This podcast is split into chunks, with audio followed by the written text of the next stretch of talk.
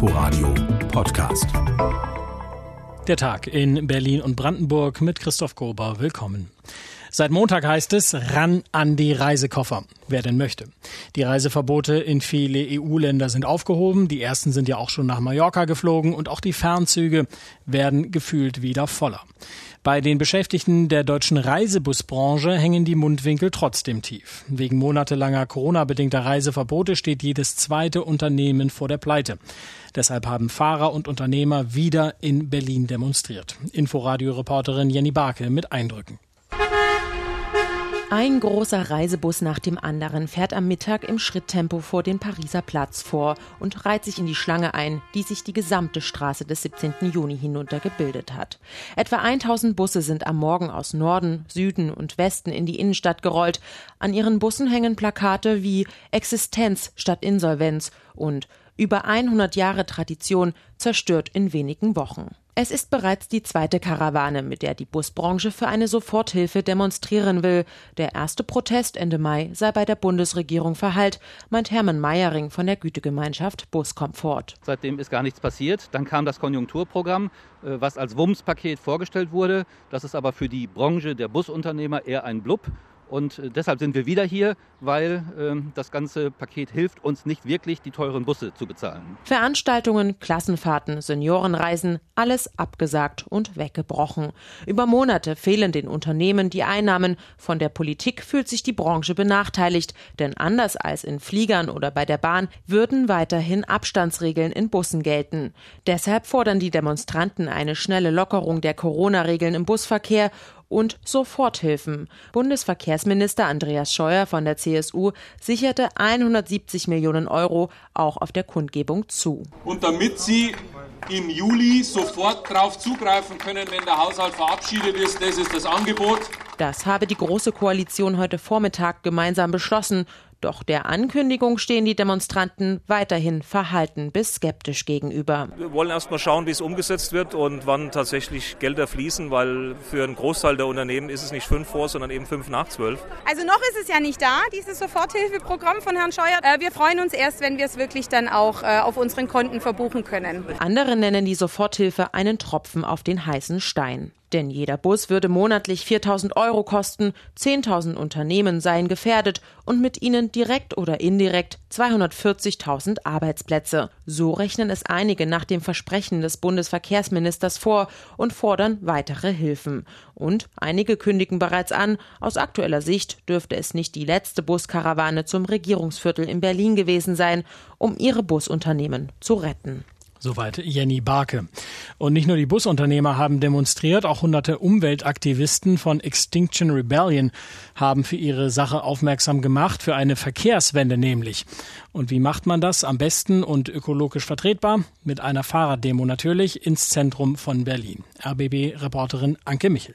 Die Aktivisten auf ihren Rädern, die hatten sich vorher auf drei Routen auf dem Weg zur Siegessäule gemacht. Aus Lichtenberg und Tegel und von der Kliniker Brücke aus. Für diese Route war die AWUS eine Zeit lang für die Radler gesperrt worden. Schon das dritte Mal in diesem Monat übrigens für eine Raddemo, denn die AWUS als ehemalige Rennstrecke, die hat wirklich Symbolwert für die Radleraktivisten.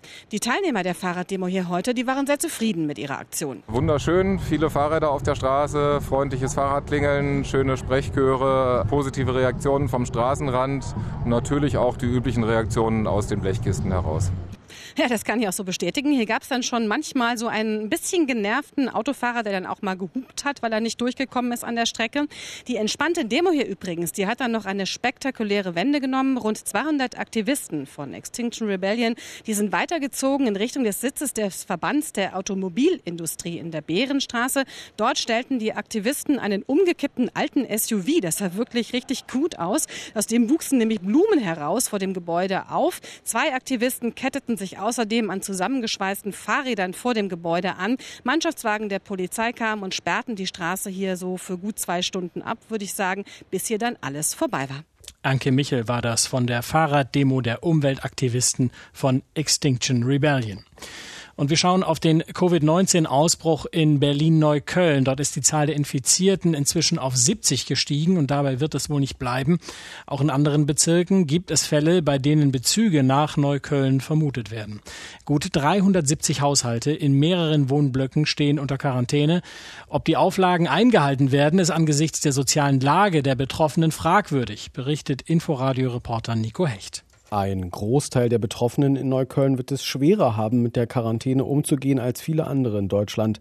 Das ist auch die Sorge von Neuköllns Bezirksbürgermeister Martin Hiekel. Weil das Virus ist jetzt da angekommen, wo Menschen die wenigsten Ressourcen haben. Damit meint er vor allem viele am größten Standort des Ausbruchs in seinem Bezirk. In der Harzer Straße sind viele rumänischstämmige Roma-Familien unter den Betroffenen. Oft sehr arm und bildungsfern, fasst Bezirksgesundheitsstadtrat Falko Lieke zusammen. Menschen in sehr großen großen Familienverbänden sehr kinderreich sind, Schwierigkeiten mit der deutschen Sprache haben, teilweise nicht lesen und nicht schreiben können. Sie leben an der Harzer Straße in einem Wohnprojekt, das die katholische Aachener Siedlungsgesellschaft saniert hat, um den Menschen hier überhaupt eine lebenswerte Unterkunft zu sichern. Schon vorher hatten hier rumänische Flüchtlinge in dem damals stark vermüllten, maroden Haus gewohnt, unter katastrophalen hygienischen Bedingungen. Viele gehören der evangelischen Pfingstgemeinde an. Die Behörden vermuten, dass die Infizierten sich hier bei einem Gottesdienst angesteckt haben. Und die Familien sind groß fünf bis acht Kinder keine Seltenheit. Da wird Abstand halten schwierig und Nachbarn wie Tamara Adomat fehlt oft das Verständnis. Die haben sich von Anfang an aber an keinerlei Regeln gehalten. Natürlich ist man sauer. Sozialarbeiter aber berichten von viel Einsehen für die Eindämmungsmaßnahmen bei den rumänischen Familien. Auch in der Harzer Straße werden sie vom Roma-Aktionsprogramm der Stadt betreut. Wie viele es hier genau sind, ist bisher nicht klar. Beim Bezirk geht man von bis zu zehn Personen in den gut 130 Wohnungen der Aachener Siedlungsgesellschaft aus, meist bei nur zwei Räumen. Die aktuelle Hitze, die Enge keine guten Voraussetzungen für eine Quarantäne, sorgt sich Bezirksbürgermeister Hiekel. Das ist eine riesige, wahnsinnige Herausforderung, eine tierische Belastung für die betroffenen Haushalte, für die Menschen vor Ort. Der Bezirk und das Technische Hilfswerk haben nun Kehrpakete gepackt, um bei ersten Lebensmittelengpässen in der Quarantäne zu helfen. Und hoffen auf Ehrenamtler, die künftig wenigstens die Einkäufe übernehmen könnten. Soweit Inforadio-Reporter Nico Hecht. Auf der Baustelle der Tesla-Fabrik im brandenburgischen Grünheide, da rollen die Baumaschinen. Gleichzeitig wird die politische Debatte um das Großinvestment hitziger. Zuletzt hatte sich ja Wirtschaftsminister Steinbach mit den Freien Wählern in der Wolle und nun scheint die AfD das Thema für sich entdeckt zu haben. Erst gab es am Sonnabend eine Demo in Grünheide inklusive der Forderung nach Baustopp wegen Grundwassergefährdung und jetzt einen eigenen Tesla-Antrag im Landtag. Mehr von unserem landespolitischen Korrespondenten Oliver Schusch. Die AfD wollte einen Sonderausschuss Tesla im Landtag einsetzen, um für mehr Transparenz zu sorgen. Denn die gäbe es beim Tesla-Projekt kaum, so der AfD-Wirtschaftsexperte Steffen John. Der Sonderausschuss bekommt die Aufgabe, alle relevanten Themen fraktionsübergreifend zu bearbeiten. Damit soll er den Prozess der Standortfindung, der Genehmigungen, die bauliche Fertigstellung und Inbetriebnahme, Umweltbeeinflussung und Umfeldentwicklung des Tesla-Werkes transparent machen und kontrollieren. Dass das Parlament eine Wirtschaftsansiedlung kontrolliert, ist allerdings sehr ungewöhnlich. Und so gab es von den anderen Parteien Belehrungen für die AfD, zum Beispiel vom SPD-Wirtschaftsexperten Helmut Bartel. Was soll in Sachen Standortwahl hinterfragt werden? Wollen Sie Tesla, Elon Musk ernsthaft fragen, warum er sich für Grünheide entschieden hat? Für einen Standort, der als Industriestandort dezidiert ausgewiesen war und ist? Die Debatte wurde zum Teil ziemlich polemisch.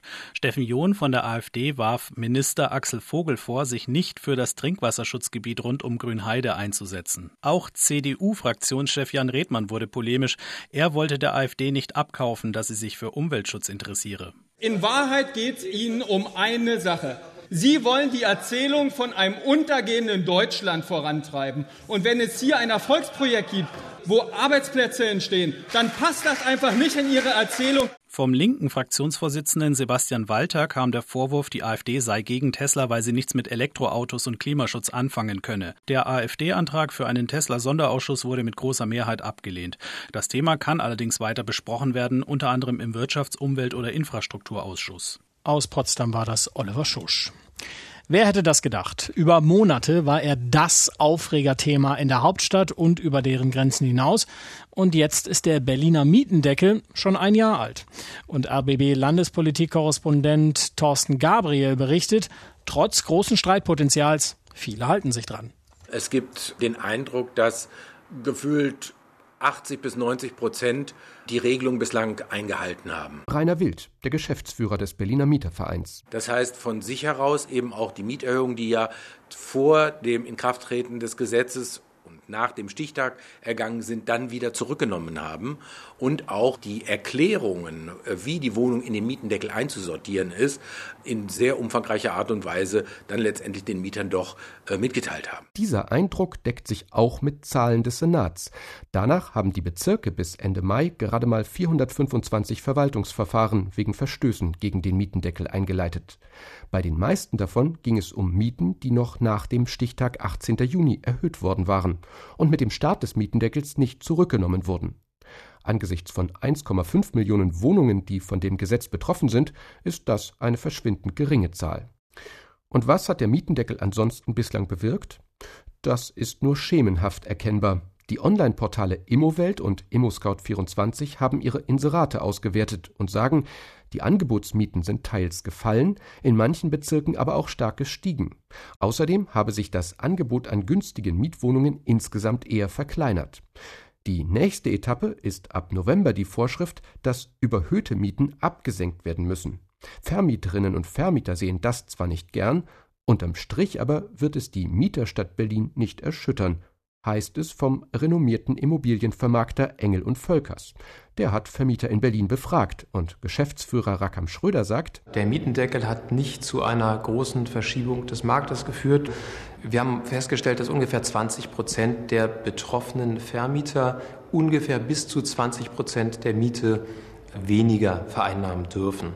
Das ist bedauerlich, aber es wird nicht dazu führen, dass es große Verwerfungen auf Seiten der Vermieter gibt. Wann sich Bundes- und Landesverfassungsgericht mit den Klagen gegen den Mietendeckel befassen, ist offen. Mit einer schnellen Entscheidung ist nicht zu rechnen, womöglich erst in zwei bis drei Jahren. Ein Jahr Berliner Mietendeckel. Informationen waren das von Thorsten Gabriel und soweit der Tag in Berlin und Brandenburg mit Christoph Grober nachzuhören, auch als Podcast. Inforadio Podcast.